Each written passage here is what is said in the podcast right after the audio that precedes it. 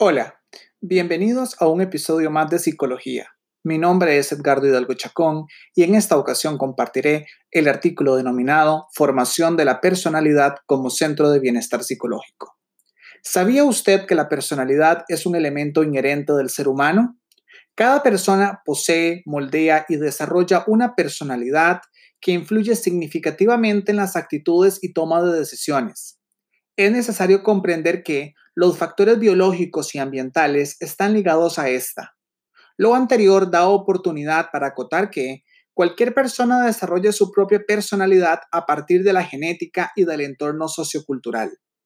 Este último es crucial dado que la crianza es un criterio fundamental que aporta mucho sustento a esta, dado que a través del ambiente donde la persona se desarrolle se configuran, crean o extinguen distintos comportamientos o hábitos.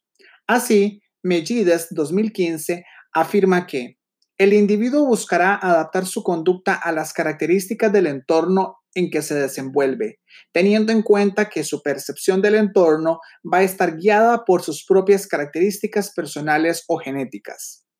Bajo la misma línea temática, conocer y ser consciente de su propia personalidad es un fundamento que aporta a amalgamar positivamente el autoconcepto o identidad con el autoestima, acto que da lugar a reconocer el por qué se actúa de una determinada manera. Así las cosas, conocerse es la llave hacia el centro del bienestar psicológico, dado que se tendrá la oportunidad de analizarse el comportamiento o por otro lado, de buscar ayuda psicológica para poder cambiar conductas que pueden ser perjudiciales para la salud psicológica de la persona. De acuerdo con Mook, Simkin y Ashilolini, citados por Simki y Pérez 2018, determinan que ser consciente de la personalidad contribuye a potenciar la autoestima e incrementar la autoeficacia, debido a que conocerse a sí mismo aporta a lograr modificar conductas o potenciar actitudes.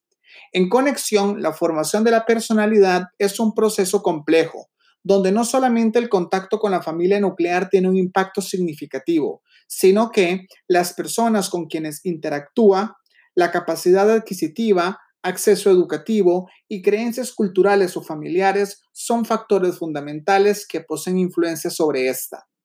En adición, es preponderante aprender a estudiar la personalidad desde sus perspectivas. Por ejemplo, la teoría de Freud atribuye que los pensamientos y acciones poseen un panorama motivacional, aunado a conflictos inconscientes. Por otro lado, Abraham Maslow afirma que la personalidad está ligada a la autorrealización, reconocimiento, afiliación, seguridad y fisiología. Así, tanto los psicoanalistas, humanistas y conductistas han contribuido en la temática de la personalidad. Por ende, no se le puede restar valor a ninguno.